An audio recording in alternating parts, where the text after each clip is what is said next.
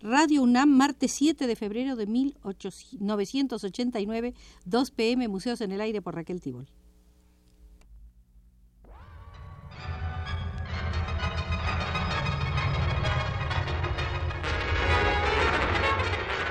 Radio UNAM presenta Museos en el Aire. Un programa a cargo de Raquel Tibol, quien queda con ustedes.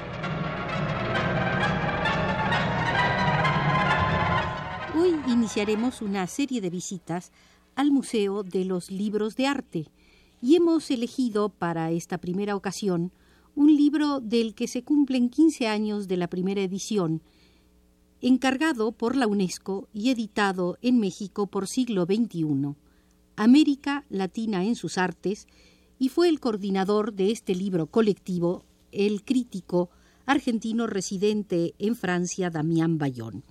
Colaboraron en él, además del propio Bayón, Antonio Romera, Jorge Alberto Manrique, Adelaida de Juan, Fermín Febre, eh, Ángel Kallenberg, Romero Brest, Filoteo Samaniego, Mario Barata, Francisco Stasny, Saúl Yurkevich, Edmundo Desnoes y Jorge Enrique Adón. Además trae cronologías y datos biográficos de los colaboradores. Hemos decidido de este libro verdaderamente importante eh, detenernos en la vitrina que contiene el ensayo de Adelaida de Juan.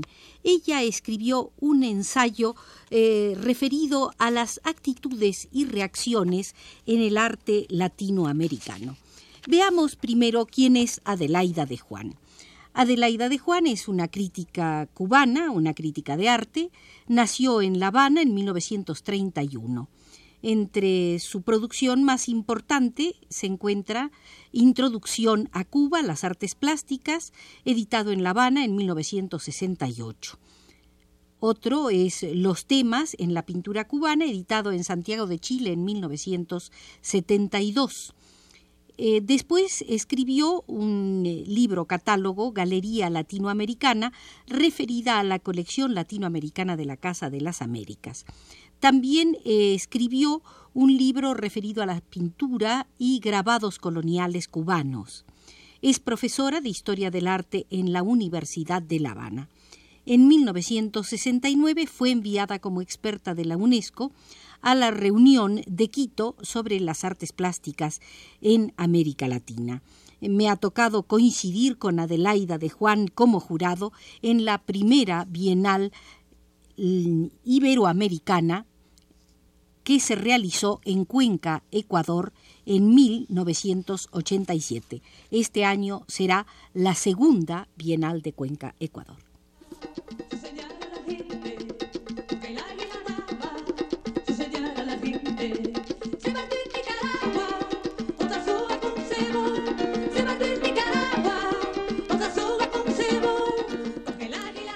Dice Adelaida de Juan en actitudes y reacciones en un primer inciso que ella ha denominado transformar el arte y la realidad. La pintura latinoamericana contemporánea surge de modo relativamente brusco en la década de 1920-1930. Su asimilación retrasada de las tendencias europeas de vanguardia coincide con una época en la cual nuestros países se ven agitados por una serie de conmociones sociales y políticas que no dejan de matizar la obra y la actitud de los pintores empeñados en introducir nuevas formas plásticas. Este hecho, por otra parte, coincide plenamente con el carácter mismo de la vanguardia, cuya base, común a todas las tendencias, parece ser la dislocación de las relaciones entre el artista y el público. El artista ya no ve la función que puede desempeñar su actividad, y siente que debe buscar vías nuevas. Desea renovar radicalmente el arte y en muchos casos, futurismo italiano, expresionismo alemán tardío, constructivismo ruso, dada, surrealismo, como lo hicieran estas vanguardias, el artista quiere cambiar a la sociedad misma. De ahí que una rama del arte de vanguardia se compenetre con las fuerzas sociales y políticas de su época y recibe su influencia. Otra, más ceñida en sus aspiraciones, se mantiene dentro de los límites de la revuelta plástica. En ambas subyace la intención de transformar el arte y la realidad. El primer período que hay que considerar, comprendido aproximadamente entre las décadas del 20 y del 40, se caracteriza por ser una etapa de luchas políticas y sociales. Los puntos más altos están dados por hechos como la Revolución Mexicana, iniciada en 1910, las reformas laborales del segundo período, 1911-1915, de Batle y Ordóñez en Uruguay, las luchas en el Brasil durante los años 20 hasta la implantación de la dictadura nacionalista, es decir, el período que abarca de 1930 a 1945 bajo Getulio Vargas, la heroica resistencia de Sandino en Nicaragua y la fundación en varios países de partidos comunistas. La reforma universitaria, comenzada en Córdoba, Argentina, en 1918, alcanza caracteres continentales al romper por vez primera el carácter aristocratizante de los centros de estudios superiores. Por otra parte, se manifiesta una creciente preocupación por integrar los elementos indígenas y negros en la producción cultural. Esta preocupación lleva a intensificar los estudios de la herencia indígena y de la herencia africana, cuyas realizaciones serán apreciadas en gran medida como lo eran en Europa por la misma época, las artes africanas y las llamadas primitivas. La aceptación de las manifestaciones autóctonas como fuente artística conlleva además la búsqueda consciente de un pasado propio. Se ha prendido la hierba de todo el continente, las fronteras se besan y se ponen ardientes.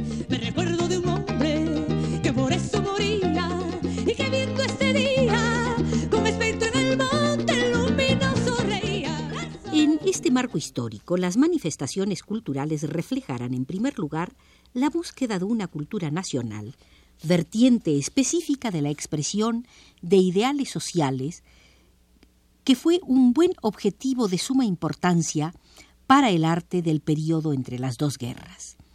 A este afán iba aparejado en las artes plásticas la ruptura con las formas académicas que habían caracterizado las manifestaciones previas, haciéndose entonces simultánea la novedad en formas, temas y fuentes la fusión de la rebeldía estética y la rebeldía social. El punto inicial y más orgánicamente logrado de estos afanes fue el muralismo mexicano iniciado en 1921. En él trabajan artistas que se plantean en circunstancias que no habrán de repetirse la creación de un arte nacional que exprese realidades específicas y al mismo tiempo la introducción de formas nuevas para esa expresión. Cuando el muralismo se declara heredero del arte precolombino y de la artesanía popular, lo hace más como conciencia de que necesita enraizarse en algo que quiere propio que como una línea de continuidad. Al mismo tiempo, no tiene dudas de que los recursos técnicos y las formas plásticas que emplea están tomados del arte europeo. Ahora bien, su temática le viene dada en este periodo por las circunstancias históricas de su país, lastrado en ocasiones por una excesiva literaturización del tema, este es la consciente visualización por parte del artista de una problemática social concreta. No es azaroso que al año de iniciarse los primeros murales se fundara el sindicato de pintores, escultores revolucionarios de México, es decir, lo que se llamó originalmente el Sindicato de Obreros Técnicos, Pintores y Escultores, cuyo órgano, el machete, habría de expresar los postulados del grupo. Sus primeros planteamientos señalan la meta que se trazaron inicialmente y cita a Adelaida de Juan lo que entonces decía el, eh, el, sindicato, recogido a su vez por Jean Charlotte en El Renacimiento del Muralismo Mexicano. El sindicato cree que el arte no solo es reflejo de las condiciones sociales, sino también expresión de los límites geográficos dentro de los cuales es creado. El sindicato recomienda también que los valores nacionales se relacionen íntimamente con las corrientes internacionales del arte moderno. El sindicato está a favor del trabajo colectivo. Recuerdo que este no fue un documento del sindicato, sino que es el comentario de alguien que participó en el sindicato, que fue Jean Charlotte, uno de los primeros muralistas. Estos postulados resumen la tónica de la época el arte como expresión social, su asimilación de las vanguardias europeas, el valor del esfuerzo colectivo en las labores artísticas. Durante algunos años el muralismo, por su misma especificidad, habría de llevar a cabo estas metas. Tenía, por supuesto, concurrentes en uno u otro aspecto, pero será el primer movimiento en intentar una integración orgánica de sus varias facetas. La Declaración Social, Política y Estética, redactada por Siqueiros y dada a conocer por el sindicato en 1923 a causa del golpe de, de la Huerta, momento en el cual solo Francisco Goitia había empleado, dice Adelaida de Juan, el tema de la revolución, eh, cosa que no es correcta la referencia de Adelaida de Juan, puesto que el tema de la revolución, entre otros caricaturistas del momento, aparece en la eh, gráfica de José Guadalupe Posada, y esto está muy claro, de modo que no fue Goitia el primero en tocar el tema de la revolución. Entonces, eh, la Declaración Social, Política y Estética plantea en 1923 que el arte es propiedad de todas las capas de la sociedad y que sólo se justifica la creación de obras monumentales para el pueblo mexicano, con la cual la pintura de Caballete quedaba repudiada. El afán de irradiar el arte a todos los niveles provoca la ampliación del plan educativo popular encaminado a la enseñanza no académica de la pintura. Alfredo Ramos Martínez había fundado en 1913, cuando era director de la Escuela Nacional de Bellas Artes, la primera escuela de pintura al aire libre. En 1925 se abren cuatro escuelas más que tenían como postulado básico una absoluta libertad de acción por parte del alumno. Este, sin inscripción previa, y a cualquier hora del día recibía los útiles necesarios y algunas observaciones por parte del maestro. Esto hay que hacer algún comentario, puesto que estamos en México, la crítica e historiadora cubana comete algunas eh, pequeñas inexactitudes. La primera escuela, en efecto, se abre en 1913, cae Victoriano Huerta, que fue en su gobierno cuando se abrió la primera, quedan anuladas por un largo periodo y es con Vasconcelos que el propio Ramos Martínez las vuelve a abrir en 1921.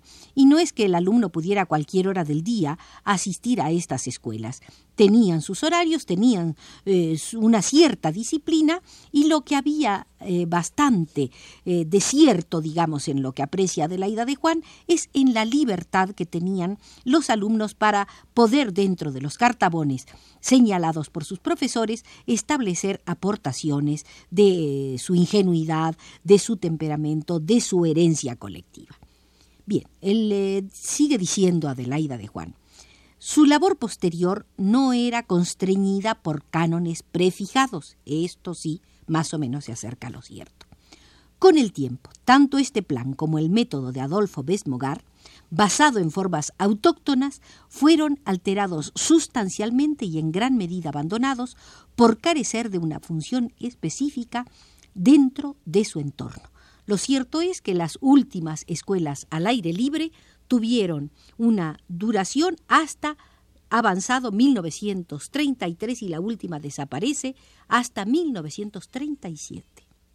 Con Bolívar y el Che, el espectro es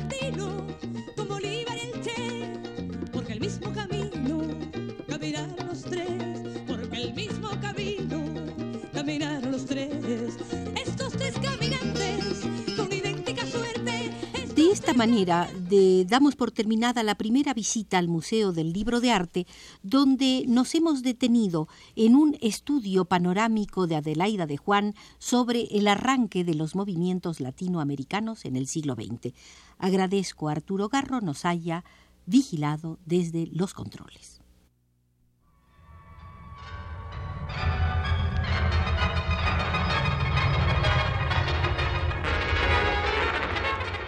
Radio UNAM presentó Museos en el Aire.